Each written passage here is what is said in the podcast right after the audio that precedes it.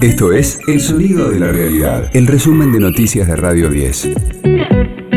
Hoy es jueves 15 de abril, mi nombre es Martín Castillo y este es el resumen de noticias de Radio 10, El Sonido de la Realidad.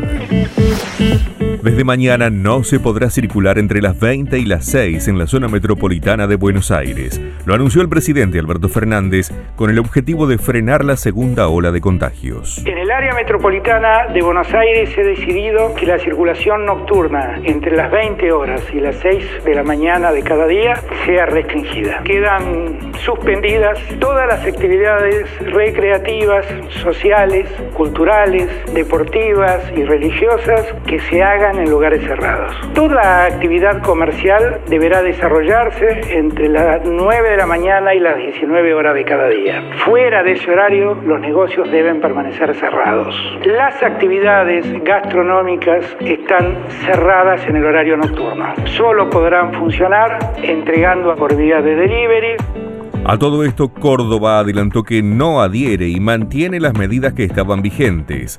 Las actividades seguirán con los cambios que había difundido el gobernador Schiaretti el jueves de la semana pasada.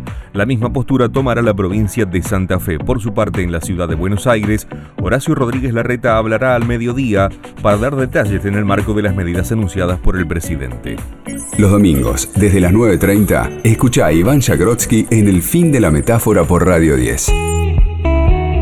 La vacuna Sputnik V no produce casos de trombosis. Surge de un estudio del centro Gamaleya.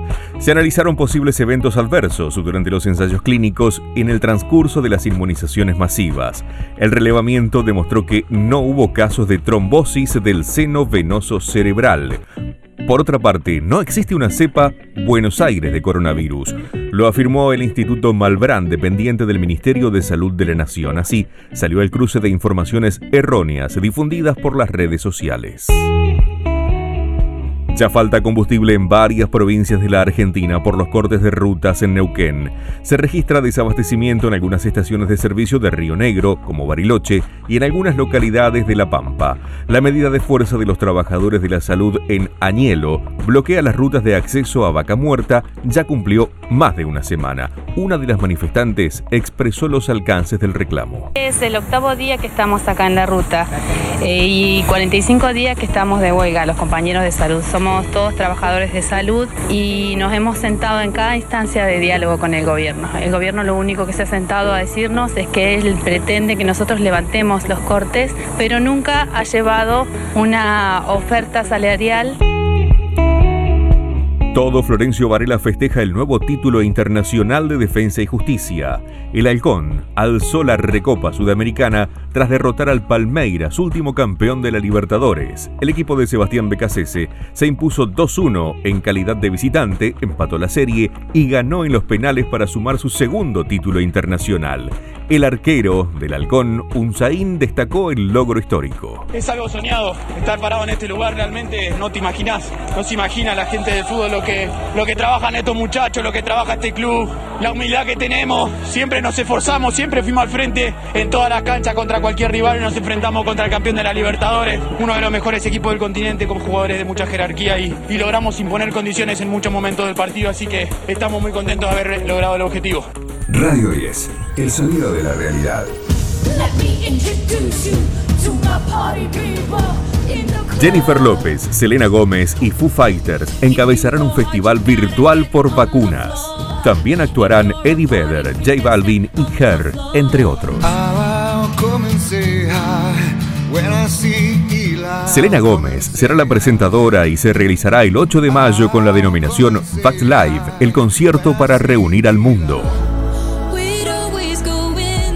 Será un festival global por streaming para incentivar el uso de vacunas contra el coronavirus en la población y reclamar a los líderes mundiales una distribución igualitaria de las dosis.